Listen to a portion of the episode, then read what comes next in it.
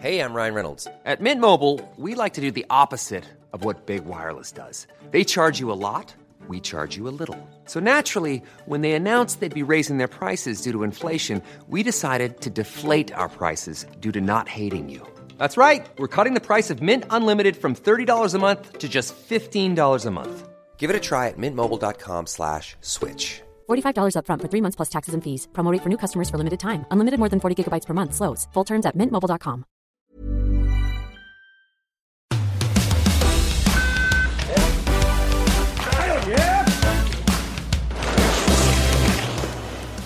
Onzième jour des JO, onzième édition de l'heure olympique et 12 médailles pour l'équipe de France. Celle du jour a été décrochée par le biathlon encore une fois. Je suis Maxime Dupuis pour m'accompagner aujourd'hui euh, Simon Farvac. Dans cette émission, il sera donc question de biathlon. Sandrine Bailly et Gilles Delaposta viendront débriefer l'argent du relais bleu. Il sera également question de ce terrible passage sur le pas de tir de la tip-off. On enchaînera ensuite avec Marie Marchand-Harvier et FX Raleigh pour parler de la descente féminine. On parlera de Corinne Sutter, mais aussi de Sofia Goggia, argentée et héroïne du jour. Alban Préaubert viendra nous parler patinage et débriefer le programme court de Camila Valieva. Enfin, Jason Lamy-Chapuis et Guillaume Di Grazia nous parleront combiné nordique et du formidable épilogue que l'on a vécu ce matin. Le programme est riche, comme vous le voyez. L'heure olympique, c'est parti. L'événement du jour, c'est évidemment cette nouvelle médaille en biathlon au terme du relais masculin. L'équipe de France a décroché l'argent derrière la Norvège. La France a désormais six médailles en, biathlon, soit la moitié du véhicule tricolore. Alors, on a envie de dire merci le biathlon. Pour en parler, euh, Simon évidemment, mais on a le plaisir d'accueillir Sandrine Bailly et Gilles Delaposta. Comment allez-vous?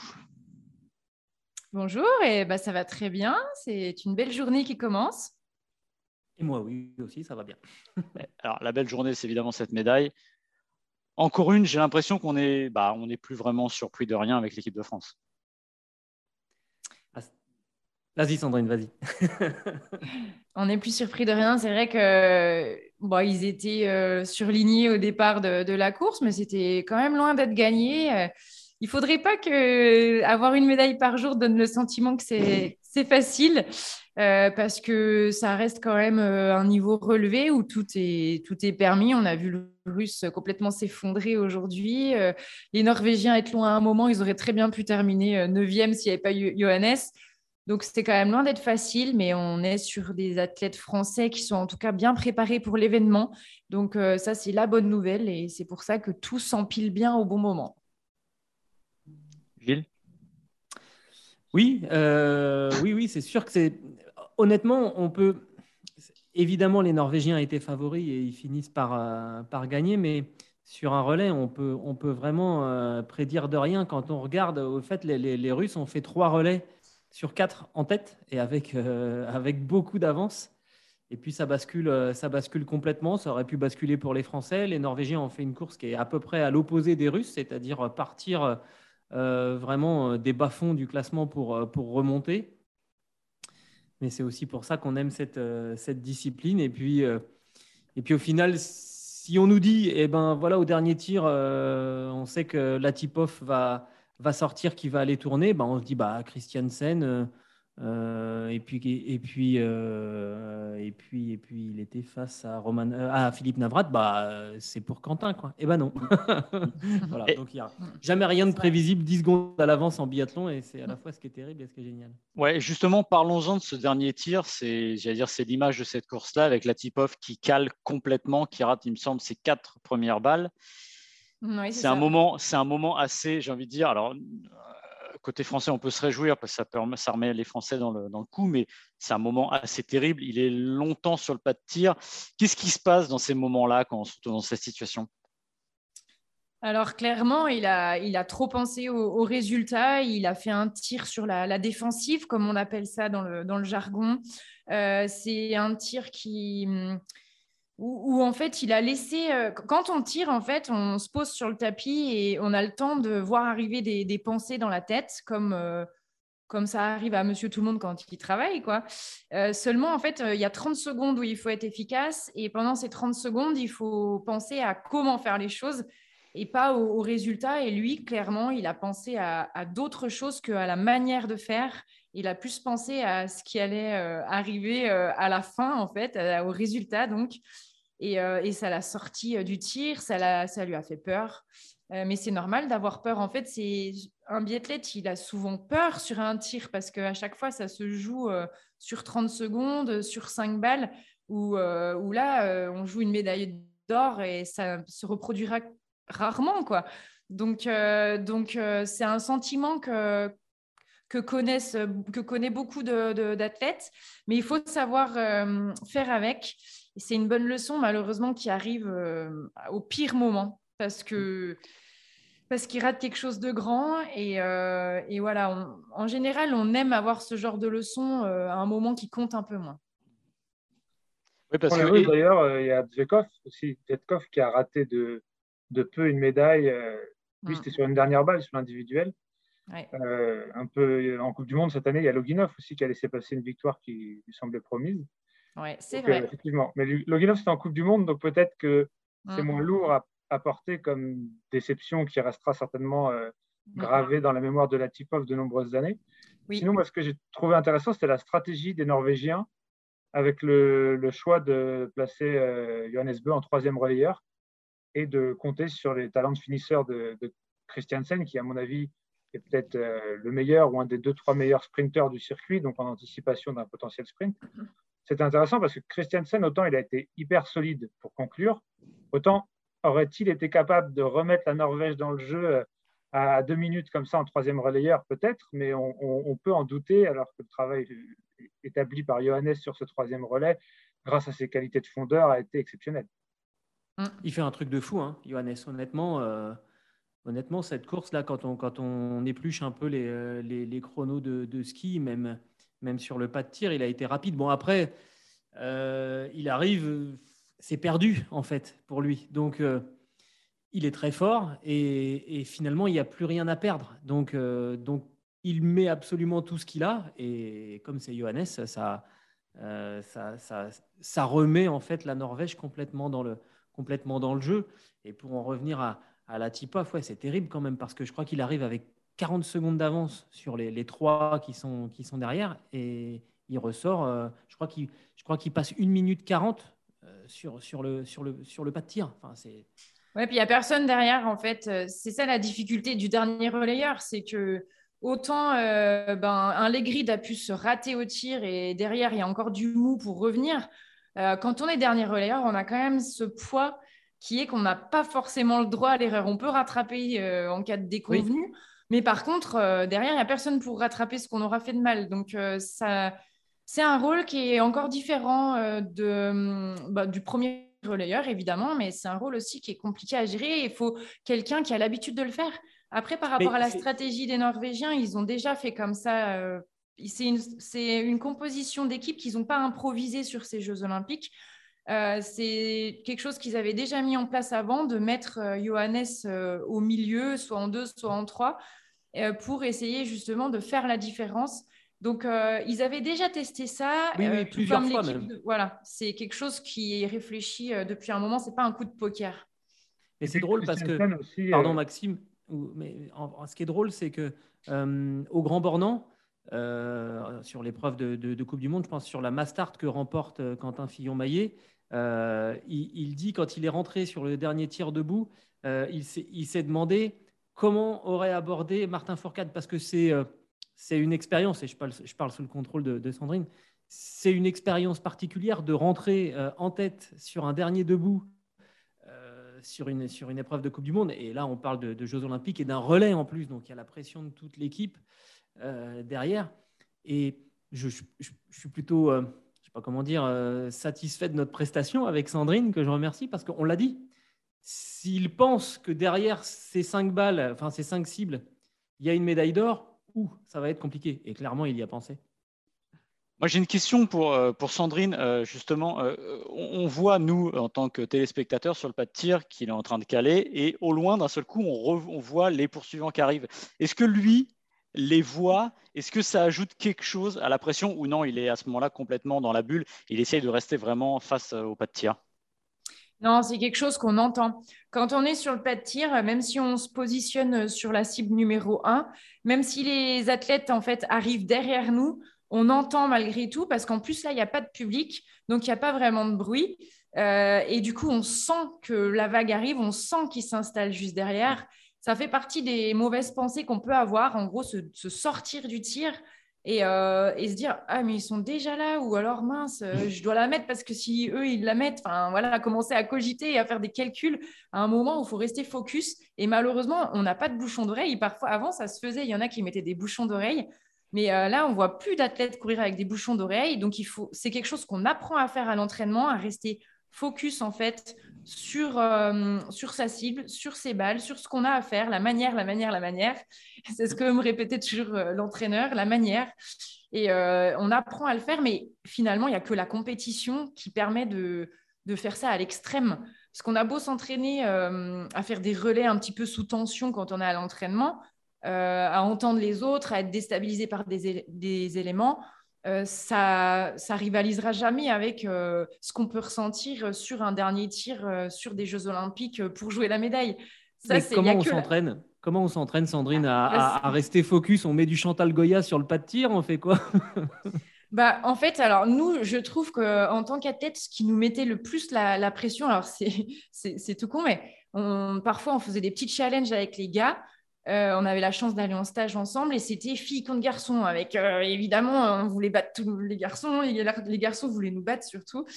Et en fait, c'est presque les seuls moments où on se mettait dans des, situations de, tension euh, et ça n'a rien de comparable. Mais à l'entraînement, on peut, finalement, on peut faire que ça, essayer de se mettre dans une, dans une situation où en fait on, stresse un peu, on se dit merde, il faut que j'arrive à, à, garder la concentration et tout. Et c'est c'est arrivé voilà, à, dépasser un petit peu les, limites en, se créant un peu du, challenge. Quoi.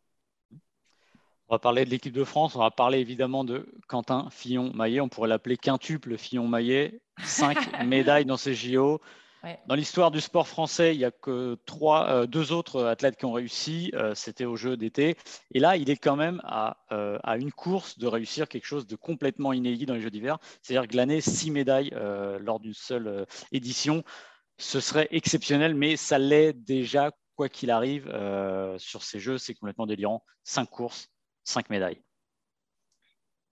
C'est ouais, c'est délirant. C'est sûr que moi, j'aime toujours compter à la fin, hein, comme dirait Gilles. Hein, des fois, euh, j'ai toujours dit qu'il fallait attendre euh, la fin, mais déjà, quoi qu'il arrive sur la Mastart, ça restera exceptionnel. Et encore une fois, parfois, on peut se dire, bon, ben, être champion olympique, euh, après, il pourrait se dire, ouais, c'est bon, je pourrais se reposer, accuser le coup.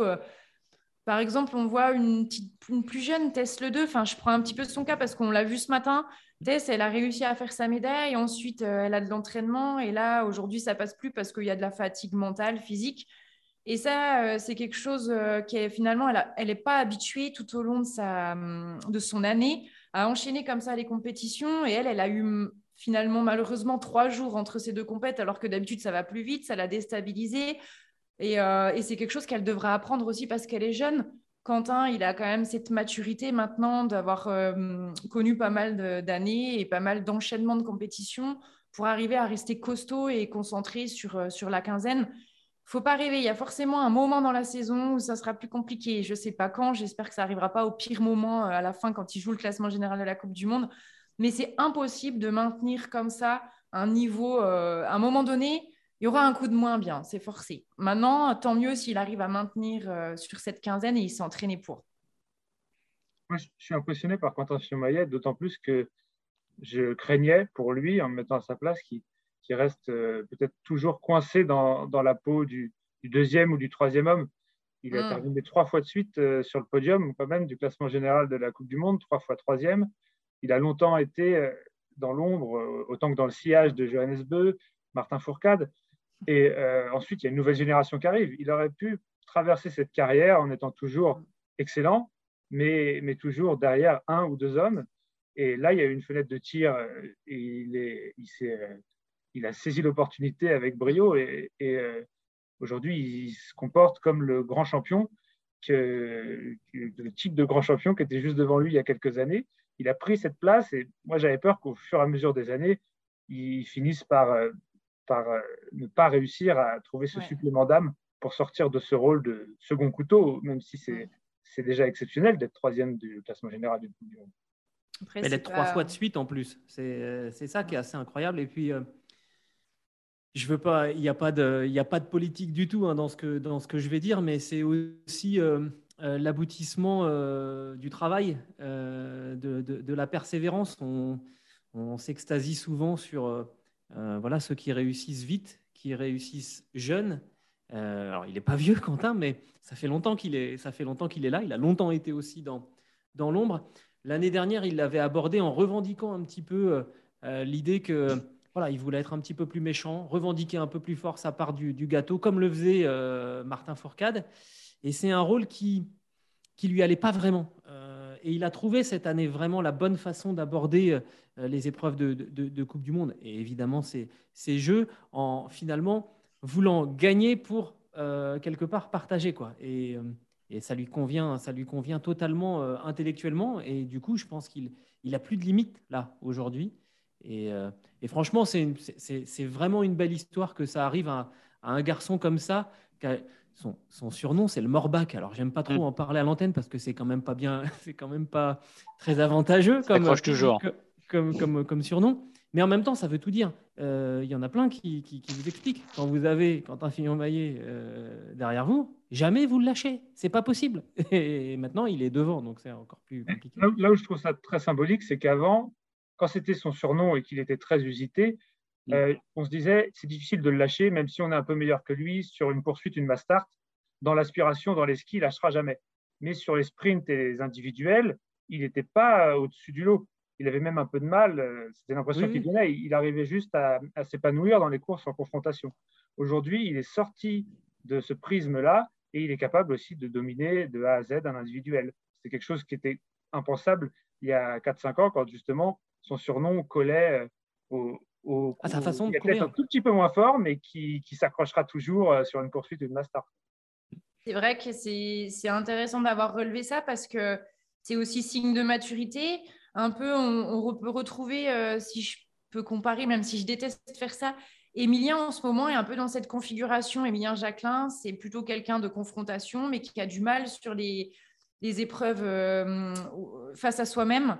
Euh, qui aurait tendance à vite perdre pied ou à pas arriver à se focaliser, à se mobiliser autant sur, euh, sur les tirs. Et ça, c'est signe de, de l'expérience de, Quentin. C'est, il a réussi à, à, arriver à, contre lui-même, en fait, à mettre aussi euh, tout, tout du bon côté. Par rapport à ce qu'on disait tout à l'heure, c'est un des seuls aussi qui a osé, au sein de l'équipe, avant, quand il y avait Martin, c'est un des seuls qui osait dire il y en a marre en fait de, de Martin. Enfin, c'est dur. enfin, il le disait pas comme ça parce qu'il a beaucoup de respect et il sait tout ce qu'a appris, tout ce qui a permis de faire Martin. Il a beaucoup de, de recul et il sait très bien que Martin c'était le parapluie et que ça lui a aussi permis de, de se construire en fait, de peut-être pas toujours euh, comme ça attendu. Bah, il a gentiment pu prendre son temps et si on le voit aujourd'hui, c'est aussi parce que euh, il y a eu Martin avant qui, a pris toute cette pression finalement, donc c'était plutôt confortable, même si de temps en temps c'était un petit peu frustrant pour, euh, pour Quentin parce qu'il a toujours eu cette ambition quand même d'être euh, leader, enfin leader, d'être devant, pas forcément leader, mais en tout cas d'être devant. Et on lui parlait toujours de Martin, Martin. Et il a osé le dire à un moment donné, il a osé le dire, c'est un peu lourd à porter Martin. Donc, euh, quelque part, le fait que Martin parte, euh, ça l'a aussi libéré euh, et il était apte à ce moment-là à, encaisser en fait ce leadership qui n'est pas toujours facile. Hein. Là, si on refait les Olympiades dans quatre ans, toute l'attention sera sur lui, un peu ce qu'a pu vivre un mm. Martin. Et cette année, ce n'était pas forcément le cas, puisque finalement, on, pouvait attendre un Émilien tout autant qu'un Quentin. Donc, tout sera différent à partir de maintenant. Mmh. Oui, la, force collective était au-dessus et ne, la pression n'était pas, on va dire, sur un seul homme. Justement, Émilien Jacquelin, euh, Émilien Jacquelin pardon, a eu des mots assez forts après, euh, après cette, euh, cette course. il a dit aujourd'hui, on a concouru en tant qu'équipe. C'est peut-être la différence par rapport à il y a quatre ans. Qu'est-ce que ça vous inspire? Alors, je j'ai pas entendu la, cette phrase d'Emilien, mais je, je pense qu'il a voulu dire qu'il y a quatre ans, chacun a voulu défendre ses intérêts individuels au sein du, collectif. Et peut-être que là, il y avait plus une notion de vouloir faire bien euh, ensemble, euh, sans. Il n'y avait pas un ego qui, dominait, en fait, euh, ou la volonté de faire bien pour un athlète. C'était vraiment une volonté collective et ils ont su trouver le bon équilibre un petit peu mieux qu'il y, y a quatre ans. Après, je pense que c'est toujours compliqué. Hein. On, reprend les mêmes, exactement les mêmes. On refait la course là. Le résultat, je suis sûr qu'il est totalement, il est totalement différent. Donc, euh, bah, c'est ce qui est certain. On en parlait en, regardant les images avec, avec Sandrine après l'arrivée, c'est que ce groupe français, euh, il fait pas semblant d'être d'être content d'être ensemble.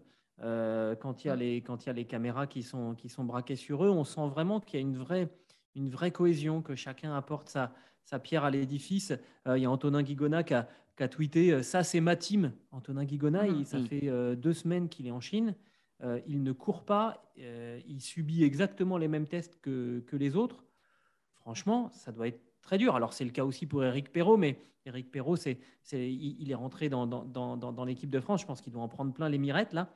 Mais ça, doit être très, très, très compliqué, très frustrant pour un garçon comme Antonin Guigona. Et je pense que c'est pas c'est pas de la com ce qu'il fait. Vraiment, il y a un côté euh, il y a un côté commando un peu parce que parce que c'est jamais facile d'être très très loin longtemps euh, de de, de, ses proches, d'être dans un milieu d'adversité comme ça féroce euh, en, biathlon.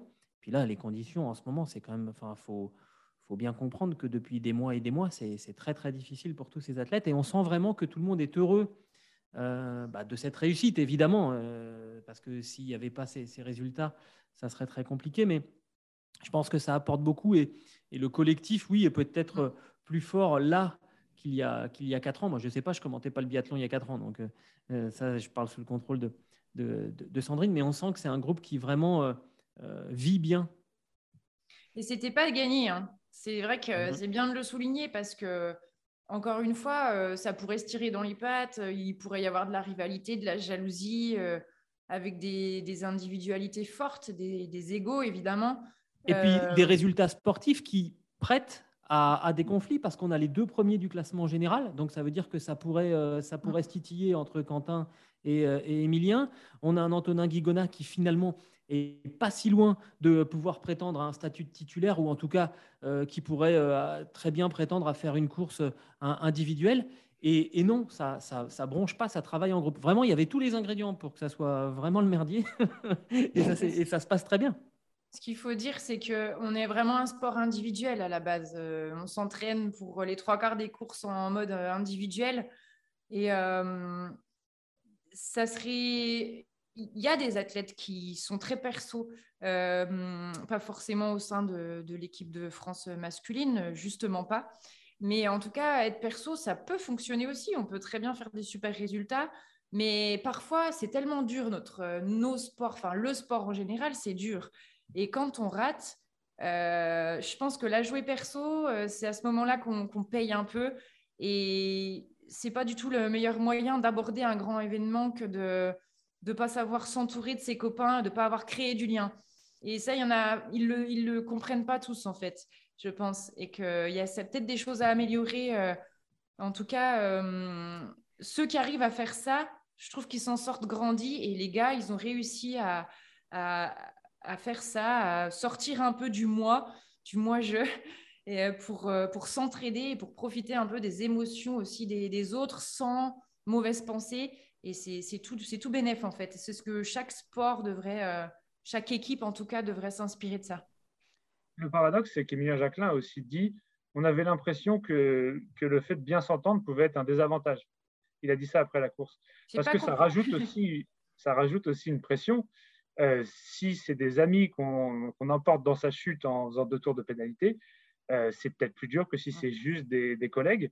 Mm. Donc euh, voilà, l'argument était réversible. Et puis bah, mm. aujourd'hui, il y a la médaille au bout. Donc ça a été plutôt un avantage de bien s'entendre, on va dire voilà, comme tu l'as dit, Sandrine grandit et en plus médaillée, médaille d'argent donc pour l'équipe de France euh, en relais masculin. Là, sixième pour cette formidable équipe de France. A priori, Gilles et Sandrine, on va vous revoir d'ici la fin pour une ou deux autres médailles. Hein. on est gourmand maintenant. Croise les doigts. On ne fera pas mieux que trois de plus. Euh, ce, qui ce, qui serait bien, c'est que ça entraîne maintenant les filles, parce que euh, la dynamique de, Quentin, elle a emmené les, garçons. Il faudrait qu'elle euh, bascule maintenant du côté, du côté des filles, parce qu'elles sont, un petit peu, elles sont un petit peu en retrait là, et on sait qu'elles sont largement capables. surtout, que, surtout que le relais norvégien a perdu quand même Ingrid Tendrevold pour, pour le relais féminin. je crois que la course chez les filles est plus ouverte que chez les garçons. Eh bien, merci. Euh, on va passer à la deuxième séquence de cette émission. On va parler euh, ski alpin. Et pour ce faire, on accueille Marie Marchand-Harvier et FX Raleigh. Premier mot, comment allez-vous? Très bien, merci. Bonjour à tous. Bonjour Maxime, bonjour Simon, bonjour Marie. Bonjour à tous. Alors, vous avez bah, plein d'énergie déjà, c'est bien. Après, après on est réveillé depuis pas mal de temps déjà, mais on a toujours la, pêche, ça va. Et là, on enregistre à 22h. Non, je rigole. Euh, Euh, donc la, descente femme, euh, Corinne Sutter s'est imposée devant Sofia Goggia cette nuit. Euh, mais une fois n'est pas coutume, moi j'ai envie de commencer par la médaillée d'argent, 16 petits centièmes, une entorse du genou depuis le 23 janvier. Et pourtant, cette médaille d'argent, c'est quand même un exploit formidable. Alors Maxime, vous parlez bien évidemment de Sofia Goggia, superbe exploit de l'italienne. on y a cru hein, pour le titre avec FX, on, s'est dit après son passage et son, son dossard 13 qu'elle était euh, en capacité d'aller euh, doubler cette médaille olympique qu'elle avait obtenue à, Pyeongchang. Et finalement, euh, il y en a une qui l'a battue à la régulière avec beaucoup d'engagement. On a été un petit peu surpris avec des conditions un peu favorables. Je vois FX qui, qui dodeline de la tête et il va pouvoir nous expliquer pourquoi, je pense. Oui, ouais, ben, on parlera peut-être un petit peu plus tard de, Corinne Souter, mais effectivement, elle a raison, Marie. Quand on voit arriver Gojia dans l'air on, se dit qu'elle elle met, je crois, 4 dixièmes à, à Nandia Delago. Mm. Euh, on se dit que ça va suffire pour l'heure. La course, elle est parfaite. Il y a juste deux petites erreurs en haut d'équilibration euh, voilà, qui est, qui, est, qui est souvent euh, chose commune chez, chez l'italienne. elle nous a fait peur. Elle a pris tous les risques. Maintenant, on croyait que ça allait suffire, mais comme tu le disais, Maxime, c'est un, un, petit exploit déjà de la voir au, départ. Euh, il y a trois semaines, quand elle se met cette cartouche-là, cette chute à, Cortina, le commun des mortels, il finit à l'hôpital. Elle, trois semaines après, elle est au, elle est au jeu. Euh, elle l'a expliqué en interview longuement. Elle a dit euh, tout a, tout a commencé par un travail mental. Il a fallu que je me persuade que j'allais pouvoir être au jeu. Euh, voilà, elle était là au départ, elle a pris ses marques sur les deux entraînements. Aujourd'hui, elle a lâché un petit peu plus les chevaux. Bon, il manque euh, moins de deux dixièmes pour euh, conserver le titre olympique, mais cette médaille d'argent, elle est, très symbolique. Et voilà, elle récompense tout son talent et, son courage. Lors, de sa chute, j'étais à Kitzbühel pour couvrir l'événement. Et dans la salle de presse, on attendait la, deuxième descente du week-end en Autriche. C'est vrai qu'il y a un émoi qui a parcouru la salle de presse chez les confrères italiens, notamment, mais pas uniquement.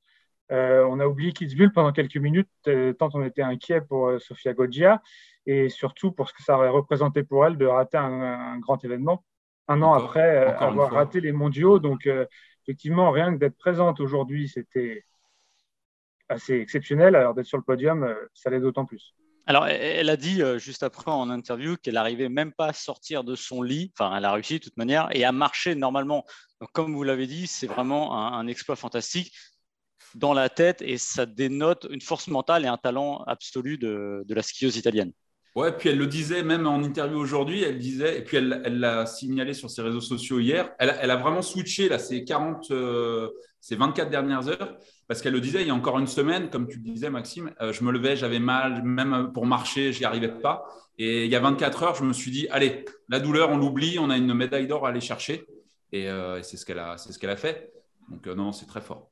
Il il faut juste pas oublier quand même hein, que Sofia, donc, euh, lors de sa chute à Cortina, elle a eu euh, une fissure hein, sur, euh, sur un des os et puis elle a son ligament, elle parle de ACL, son, son, ligament croisé qui a été abîmé. C'est juste un exploit aujourd'hui d'être présente aux Jeux Olympiques et elle n'y croyait pas lorsqu'elle était tombée à Cortina. Elle s'est dit l'histoire se répète et elle a su jeter un coup du sort aujourd'hui à l'histoire je vous avoue que moi, j'aurais été euh, très émue qu'elle puisse aller chercher ce deuxième titre parce que clairement, c'est une extraterrestre avec ce retour. On sait que Sofia Goggia, physiquement, c'est une, une puissance, une force de la nature. Hein. et clairement, quand on la suit sur ses réseaux sociaux, on voit qu'elle a quand même de grosses qualités physiques. Et aujourd'hui, elle a eu la capacité de se reconcentrer mentalement et physiquement pour pouvoir aller chercher une médaille d'argent. Et c'est juste magnifique. Quoi. Ouais, puis ça aurait été historique aussi euh, de conserver son titre en, descente chez des filles. C'est arrivé qu'une seule fois dans l'histoire des Jeux. C'était Katia Seisinger en, en 94 et en 98. Là, elle passe vraiment tout, près après la médaille d'or de, de. Ça aurait été vraiment une très, très belle histoire, mais ça reste quand même euh, sympa de la voir monter sur le podium. Derrière, donc, Corinne Souter.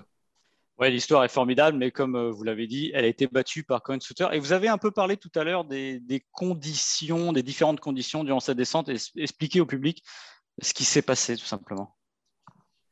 Alors c'est vrai qu'aujourd'hui, euh, sur la descente, il y avait déjà un petit peu de vent. La descente a pris un petit peu de retard. Euh, les organisateurs et surtout le jury a voulu essayer de donner les meilleures conditions possibles pour les athlètes et pour avoir cette équité sportive respectée. Alors évidemment, nous sommes dans un sport extérieur et euh, elle ne sera jamais parfaite. Maintenant, euh, le soleil a joué à cache-cache aujourd'hui avec les nuages et certaines filles ont en effet été un petit peu avantagées.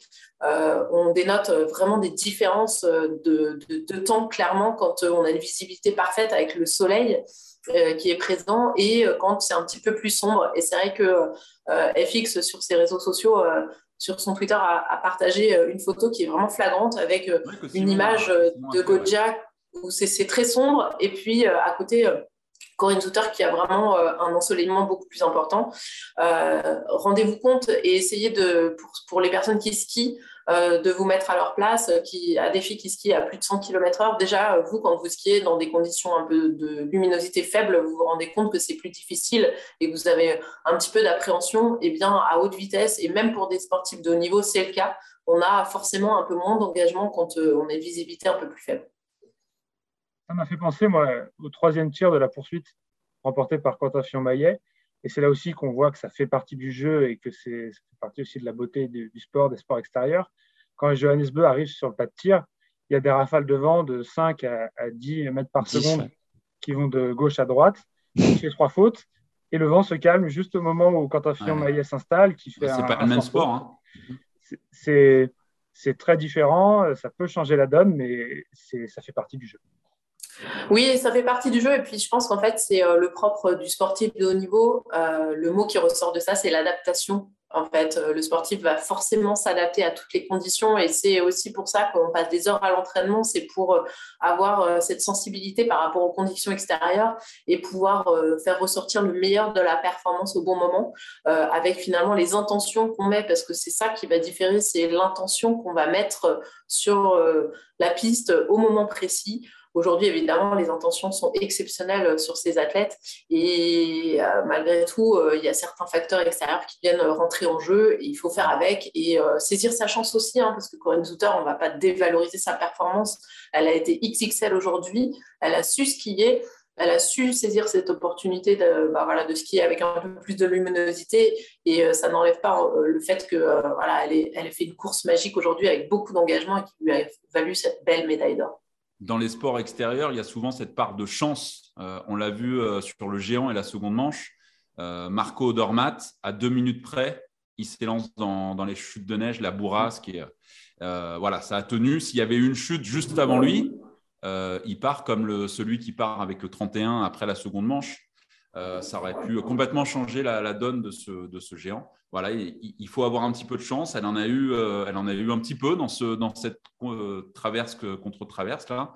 Euh, mais comme l'a dit Marie, elle a été parfaite quand même de, haut en bas. Et puis surtout, elle a fait une grosse grosse différence sur les 20 dernières secondes où elle reprend. Parce qu'au dernier intermédiaire, elle est derrière Gojia, hein, Souter. elle reprend ses 3 dixièmes, plus de 3 dixièmes. Donc c'est une belle championne olympique de, la chance, du talent comme cette équipe suisse qui en est à quatre titres olympiques et trois médailles de plus. Donc ça fait quand même sept médailles. C'est plutôt pas mal comme euh, résultat d'ensemble et d'équipe. On en rêverait. Hein. On en rêverait. Après, c'est. vas-y, Marie. Pardon, euh, c'est pas volé. Hein. Marco Dermat, euh, leader du classement général, leader du géant. Euh, Lara Goutte, c'est la reine du Super G. et Corinne Zouter, c'est la championne du monde entier. Donc, je veux dire, on va pas non plus leur voler ce qu'ils ce qu'ils ont gagné aujourd'hui. Ils ont juste réussi. Pardon? Et il reste le combiné dames. Et il reste le combiné dames, il reste juste, enfin voilà, ça reste une des plus grosses nations du ski mondial actuellement. clairement, en termes de densité chez les Suissesses, euh, il y en a, c'est vraiment la guerre pour les qualifications. Hein. On en a quand même plusieurs qui sont restés sur le volet aujourd'hui. Et puis, euh, bah, c'est aussi une dynamique d'équipe hein, qui fait que euh, forcément, ça aide à, attirer vers le haut les, les, participantes. ça reste aussi des filles qui se tirent vers le haut, comme l'équipe italienne qui ont aujourd'hui été performantes puisqu'elles ont mis deux filles sur le podium. Et clairement, voilà, la Suisse et l'Italie chez les filles, elles sont plus que présentes et c'est plutôt inspirant en fait. Il reste trois courses, enfin trois titres hum, olympiques à décerner. Euh, combiné dames, elles peuvent le jouer avec Michel Guizine, avec Wendy Holdener. Slalom messieurs, on connaît l'Armada emmenée par Daniel Yule, Ramon Zenhauser, Loïc Meillard, c'est aussi du très très haut niveau. Et le team event, quasiment à chaque grande compétition, les Suisses, elles sont, ils sont en finale. Donc, euh, donc ça peut encore faire. Maxime, tu disais 7 médailles 7 médailles. En or. Ouais, 4 en or. Euh, ils peuvent finir avec 10, voire plus, 10 médailles. Ah, ouais, et il faut imaginer ce que c'est 10 médailles aux Jeux d'hiver, c'est-à-dire que juste, sur, juste sur l'alpin. Hein. Sur l'alpin, ça vous classe. C'est pas comme le biathlon où on a une course tous les jours, quoi. Ouais. En plus, et une course dans, dans, quasiment le même type de discipline, en fait. C'est comme si on, avait une descente euh, XXL, une descente en relais, une descente euh, euh, à deux manches. voilà, c'est, je pense que c'est difficile de comparer en plus les disciplines entre elles, mais là, malgré tout, euh, la Suisse, euh, c'est euh, la grande nation de ces Jeux sur le ski alpin, c'est clair et net. On peut conclure en parlant de l'équipe de France. Alors évidemment, à l'heure où on vous parle, on n'a pas d'informations. J'en ai. Camille, Camille Cerruti, vas-y, FX. Elle a subi une énorme chute. Donc, bah, dis-nous, FX. Bah, je viens de recevoir un message de Laurent Chrétien, le chef de presse de l'équipe de France, que qu'on remercie évidemment. Camille, qui, qui, était la dernière française à s'élancer, c'était son premier départ au jeu. Euh, on l'a vu, euh, voilà, il y a eu, euh, il y a eu une, chute et surtout deux cris qui ont résonné dans le ciel de, de King. C'était assez glaçant. a priori, elle souffre d'une rupture du ligament croisé antérieur et d'une lésion du ménisque interne du genou droit. Et elle sera rapatriée au plus vite en France. Voilà le communiqué de la FFS. Donc sa saison évidemment hein. est terminée. Hein. C'est la seule, c'est la seule note évidemment très triste de cette, de cette, de cette descente pour l'équipe de France. Tiffany Gauthier a également euh, abandonné, euh, sans chute, on rassure euh, ceux qui n'ont pas vu la course. Roman Miradoli, qui s'était classé 11e du Super G et dans le top 15 encore, 13e. Non, la, la très belle performance, je pense que Marie est d'accord, c'est la dixième place de Laura Gaucher, top 10 sur une descente au, jeu, c'est quand, même, quand même très bien. Elle est, je crois, à 5 ou 6 dixièmes du, top 5. Donc c'est une super perf. Ouais, une belle perf hein, pour euh, Laura Gaucher-Latignarde qui euh, fait son meilleur résultat de la saison dans cette discipline. Elle était euh, beaucoup plus performante cette année sur les Super G. Et là, elle se classe à une belle dixième place. C'est une belle place d'honneur, il ne faut pas la, la, dévaloriser. Et puis, je pense que c'est aussi une opportunité pour elle de se lancer pour la suite de la saison en se disant peut-être aller chercher une place pour essayer d'aller sur les finales et aller va prendre des marques sur la future pièce des chevaux du monde euh, qui seront à Courchevel et Méribel. Merci Marie, merci. Est-ce que vous voulez une petite info, euh, une petite dernière info euh, on, lui donne le micro, il ne le lâche plus. Hein non, ça concerne le team event. Vas-y, vas-y, bah, vas-y. Qui sera la dernière épreuve samedi matin en ski alpin il va falloir absolument la regarder, cette épreuve, parce que l'équipe de France, a priori, va proposer une superbe équipe. On sait que Tessa Worley en a fait euh, un de ses objectifs. Euh, on a le médaillé de bronze du géant Mathieu Feff qui, sera là. Et euh, Roman Pinturo nous a, nous a confié que Alexis voulait y participer. Un point sera fait après le slalom concernant son épaule, mais c'est un objectif pour Alexis d'être aligné sur cette épreuve si tout va bien pour son épaule. Voilà.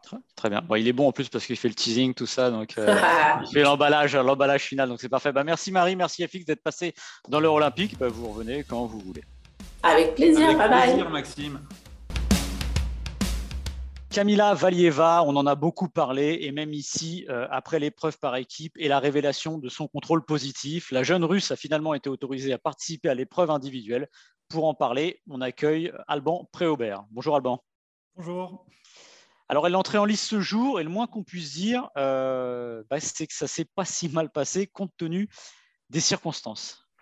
Oui, oui, c'est sûr. Camilla Valieva qui l'emporte aujourd'hui. on verra ce que la justice décidera plus tard. Peut-être que le classement sera, sera revu, mais en tout cas, pour l'instant, au niveau sportif, c'est elle qui l'a emporté sur ce programme court avec une belle performance, même si elle est loin de, de ses records, de son record du monde sur le programme court qui était à à plus de 90 points. Là, aujourd'hui, elle est à 82 points. Il y a une erreur, euh, une erreur sur la plus grosse difficulté de son programme, sur le triple axel, a été un peu plus tendu, un peu plus crispé que lors de la compétition par équipe. Et on le comprend, le contexte est extrêmement lourd, extrêmement pesant, extrêmement compliqué pour elle.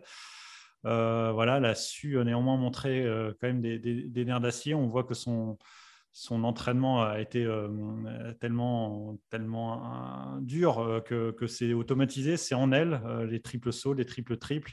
Donc, elle a réussi à, l'emporter aujourd'hui, mais les écarts restent plus, légers qu'au champion d'Europe et que sur les autres Grands Prix du, début de saison. Donc, on peut avoir encore des surprises sur le programme libre alors il faut rappeler qu'elle avait passé les, 90 points lors de ces deux dernières euh, compétitions.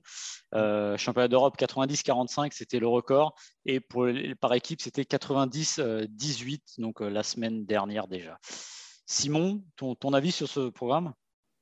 Ce que j'ai trouvé remarquable, c'est que l'erreur évoquée par Alban arrive plutôt en début de programme.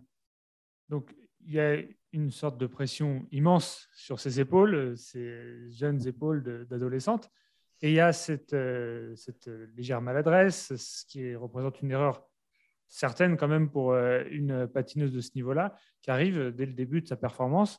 Il y avait tout en fait pour qu'il y ait un, dérapage, un accro qui, ferait qu'elle ne se retrouverait pas en tête euh, ce soir, maintenant, là, quand on en discute.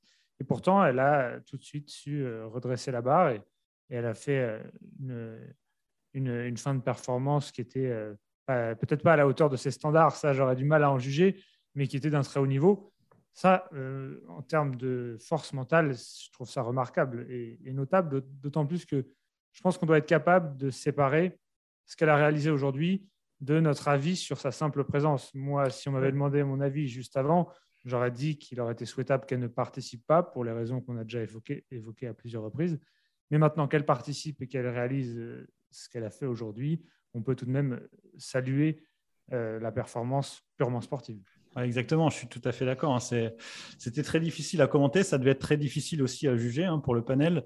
Euh, je partage votre avis. Hein. Un test positif, il doit être sanctionné. La, patineuse ne doit pas avoir le droit de, patiner.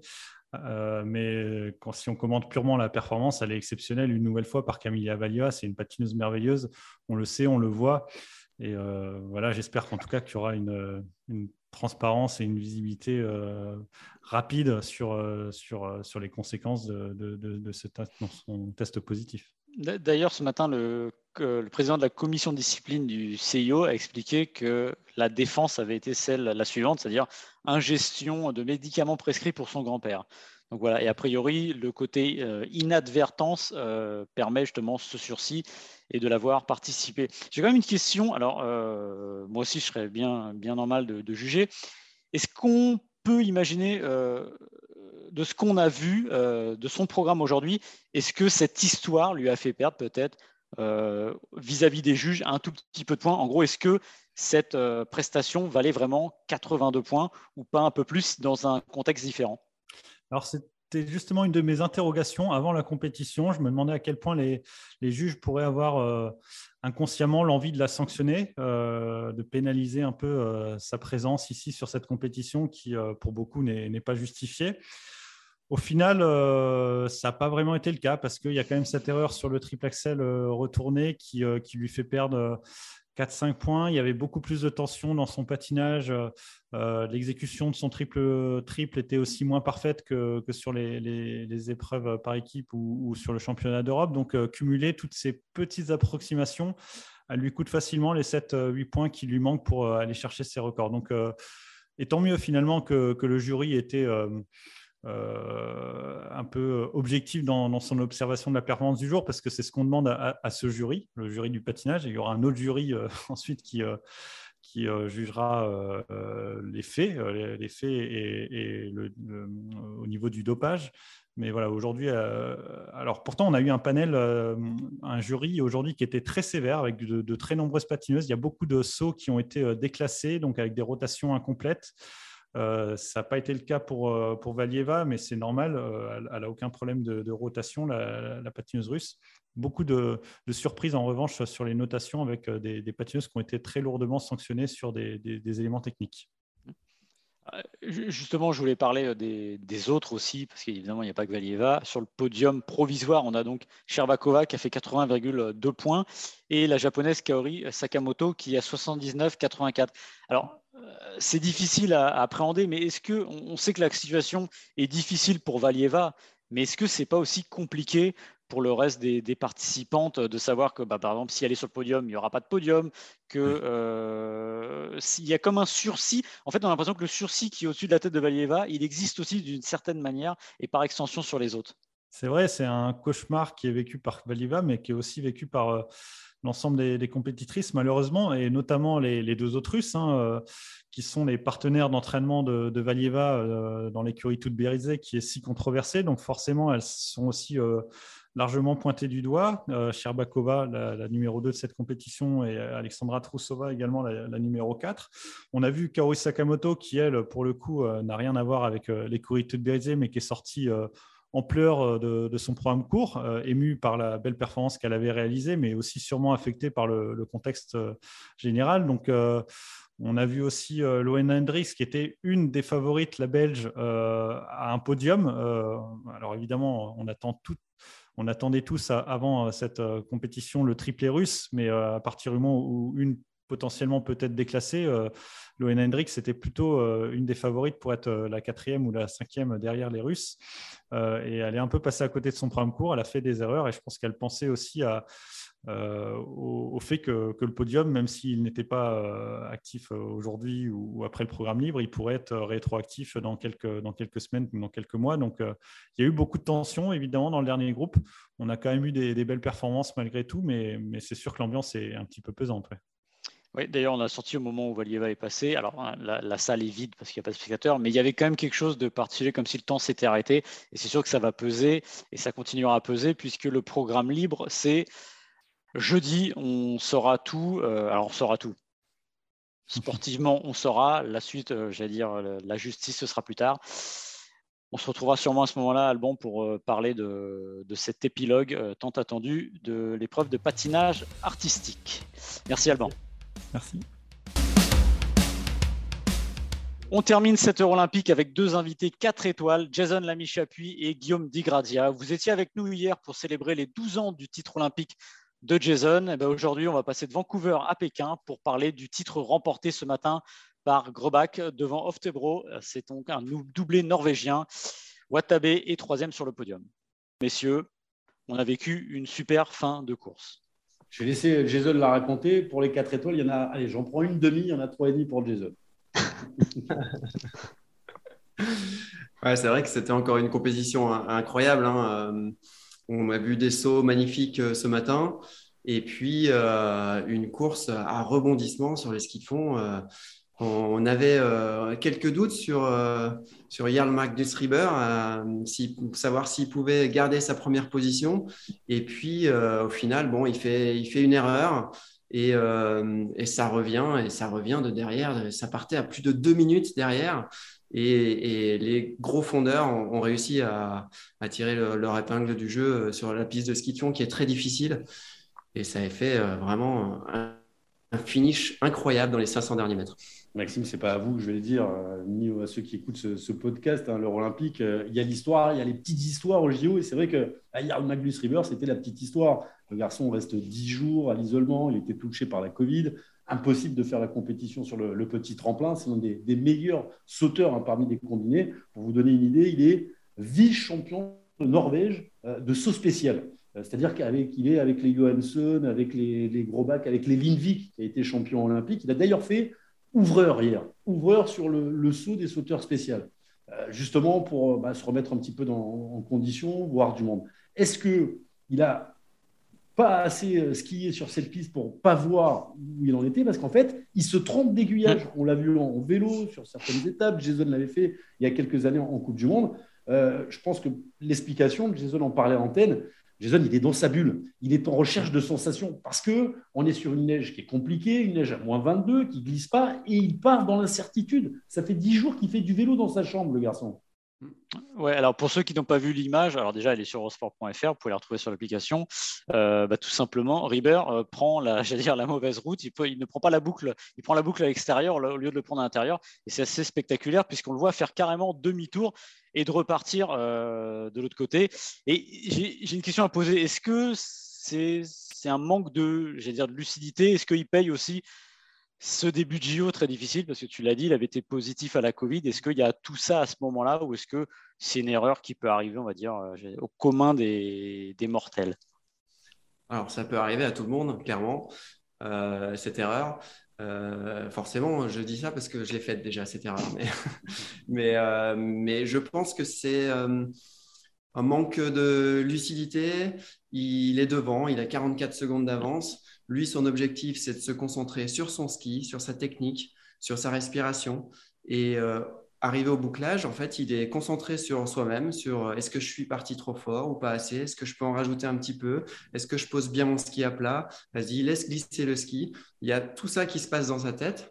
Et euh, il oublie de regarder un petit peu plus loin devant, il oublie d'ouvrir les, les, œillères. Et puis, euh, voilà, au lieu de prendre le bouclage à gauche, il se décale un petit peu sur la droite de la piste et il va sur, en direction de la, la ligne d'arrivée. Il se rend compte à un moment donné et il a quand même la lucidité de dire Ok, je me suis planté, mais là, il va falloir revenir et repasser jusqu'au bouclage euh, pour ne pas me faire disqualifier. Donc, il a quand même cette lucidité-là. Par contre, il a perdu 30 euh, secondes dans l'affaire. Donc, euh, après, c'est compliqué de se, de se remobiliser, de se dire Bon, bah, cette erreur, elle a été faite. J'ai perdu 30 secondes, mais par contre, j'ai encore une médaille à aller jouer.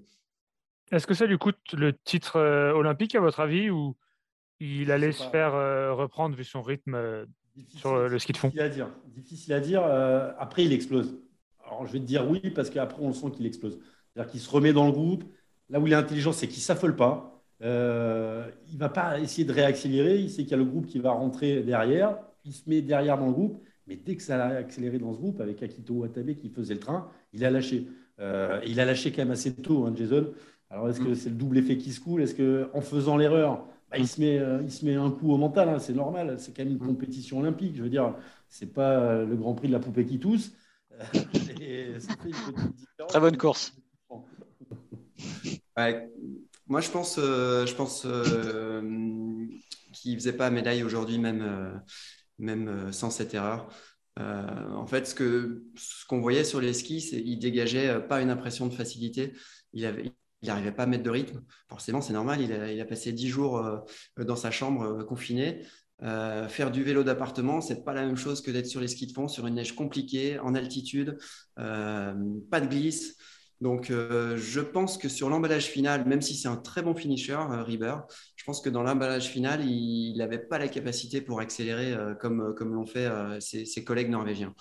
À l'arrivée, la Norvège s'en sort bien parce que River se trompe, on se fait doubler avec euh, Grobak et Oftebro. À noter quand même deuxième médaille de champion olympique hein, pour Oftebro qui devient champion olympique sur ce grand tremplin, comme il l'avait fait il y a huit ans à Sochi. Mmh. Euh, ils seront Grobak.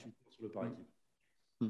Justement, tu m'as fait la transition. J'allais de, demander, voilà, il était vraiment le plus fort dans, l'emballage et il est double champion olympique, euh, Grobak, après Sochi. Euh, un petit mot sur euh, l'équipe de France, les Français, le mieux placé, Antoine Girard, 14e. Est-ce qu'on est dans, des, dire, dans, les, dans le calibrage logique au niveau du résultat pour l'équipe de France? Je vous fais le sportif. Jason vous, vous dira après ses, sensations. Ce qui est intéressant de remarquer, c'est qu'Antoine, aujourd'hui, 14e, c'est son meilleur résultat en Coupe du Monde de l'hiver. Donc, il est allé dans ses standards. Il est allé dans ses standards hauts ça, c'est toujours bon pour, pour, un athlète quand il fait les, Jeux Olympiques. Antoine, qui avait été disqualifié sur le petit tremplin à cause d'un accro à sa combinaison. Il s'en est pas aperçu, il met sa combi, il la déchire un petit peu, on laisse sauter comme ça et on le disqualifie en bas. Donc ça, c'est bien pour lui. Et surtout, Antoine, ce qu'il a fait, c'est un très, très bon saut. Il y a des déceptions pour Laurent Mutaler. Laurent Mutaler, c'est le meilleur combiné de, l'hiver côté français. Laurent, bah, il s'est raté au tremplin. Ce qui a manqué ce matin au tremplin, à part Mathéo Beau, à part Antoine, bah, c'est 10 mètres, 10, 15 mètres, Jason. Et ça, ils sont capables de, le faire. Mmh. Ouais, clairement, Antoine, il y a quelques années, quand je, quand je l'ai rencontré en, Coupe du Monde, sur mes dernières années de Coupe du Monde, c'était un petit jeune super impressionnant par le, fait que au saut d'essai, il, faisait, il pouvait faire 40e, et puis arrivé à la compétition, il y avait un déclic qui se passait, et là, il faisait 10 mètres de plus, et il se plaçait toujours super bien le jour de la compétition. Alors, euh, il avait perdu un peu ça, cette, fougue, cette envie, euh, le, fait qu'il ne se pose pas de questions le jour de la compète. Et là, j'ai retrouvé le Antoine que, je, connaissais il y a quelques années. Donc ça, ça fait vraiment plaisir. Euh, par contre, concernant Laurent Multaler, je pense que en fait, il, se met une pression. Il, sait qu'il peut, il peut bien sauter, il peut faire un top 10 largement après le saut. Il a vraiment les capacités, c'est un très très bon sauteur. Par contre, euh, il arrive au JO, il se met une pression extraordinaire, alors que justement, euh, il n'est il est pas favori.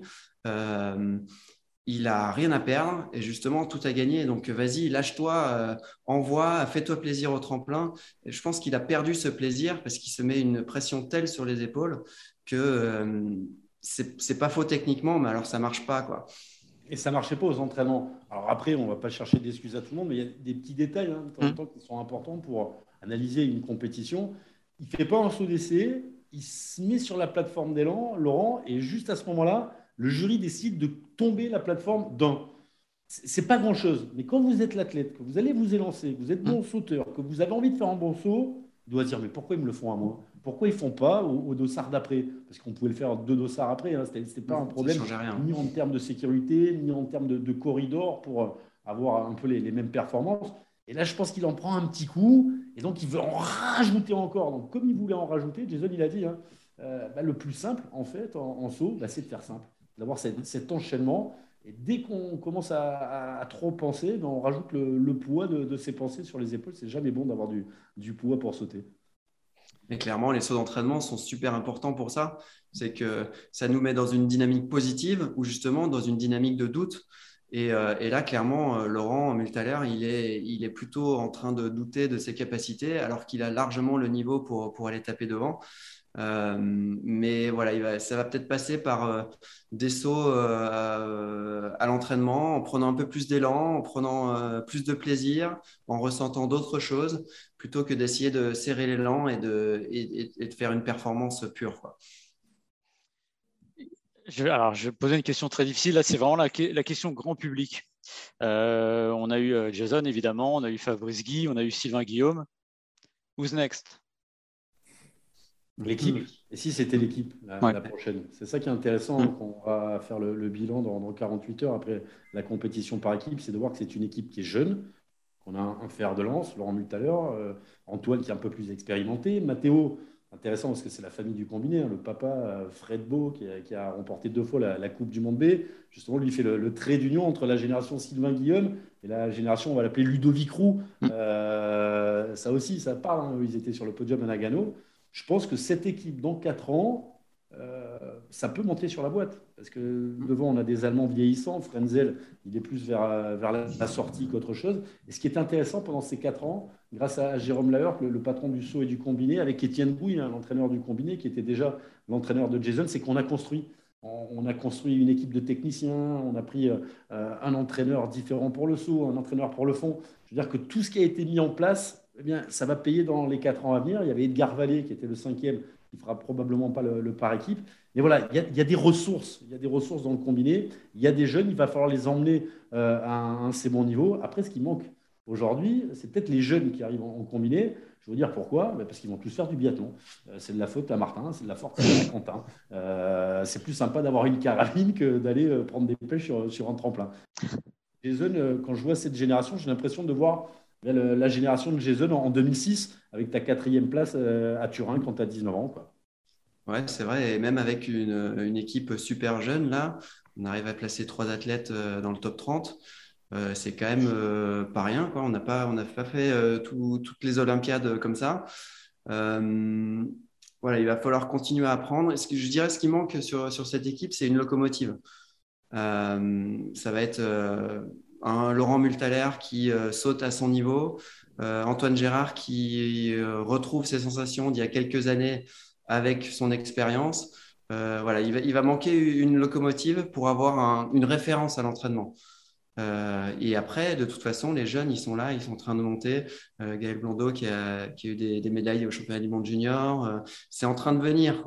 il faut leur laisser du temps, mais avec une locomotive devant pour avoir des, des, des perfs à l'entraînement, je pense que ça sera encore plus facile. Si je traduis, il leur manque un diesel Lamy Chapuis. je n'osais pas le dire. Donc euh, rendez-vous dans 4 ans, Milan, Cortina, Dante Pezzo. Euh, on va terminer cette émission, vous en avez pris l'habitude, avec le chiffre du jour. Là, on revient. Pardon? Le chiffre du jour, on l'attendait avec Jason. Ah oui, bah, oui bah, je sais bien. Vous êtes venu que pour ça d'ailleurs. Ah on a peur d'ailleurs. Alors le chiffre du jour qui euh, est souvent un chiffre du lendemain. Donc la, la, la, chronique est très mal titrée, mais c'est ainsi. on revient sur le plancher des vaches et on va parler de slalom, Simon, c'est ça? Oui, de ski alpin et plus précisément de slalom, avec euh, le chiffre, c'est 6, parce qu'il y a eu 6 slaloms en Coupe du Monde cette saison, et 6 vainqueurs différents. Donc euh, Clément Noël, qui avait commencé par l'emporter à domicile, puis il y a eu Sébastien Foss-Solevag, Johannes Strolls, Lucas Broughton, Dave Riding, la, surprise de Kitzbühel, et euh, Linus Stresser. Et ce qui est particulier avec ce chiffre, c'est que lors du deuxième slalom à Madonna, euh, après 99% de la course, on, pensait que ça allait être tout l'inverse et que Clément Noël débutait une domination sur, sur le circuit euh, de ski alpin en, slalom parce qu'il écrasait la course, il avait écrasé la première manche, il était en train d'en faire de même sur la deuxième. Et puis, il a manqué la dernière porte. Et euh, à partir de là, depuis Noël, c'est plus compliqué. Et personne n'a réussi à émerger comme vraiment tête comme leader qui est capable d'instaurer une hégémonie sur le circuit. Donc ça va être très ouvert. Le slalom, c'est la nuit prochaine, donc dans la nuit de mardi à mercredi, sachant que si le, champion olympique n'est pas parmi les six skieurs que j'ai cités, si c'est par exemple Henrik Christophersen, ce sera même pas une surprise. Donc euh, c'est très ouvert et Noël fait partie de ceux qui ont euh, toutes, euh, toutes leurs chances de médaille. Et ça reste du slalom.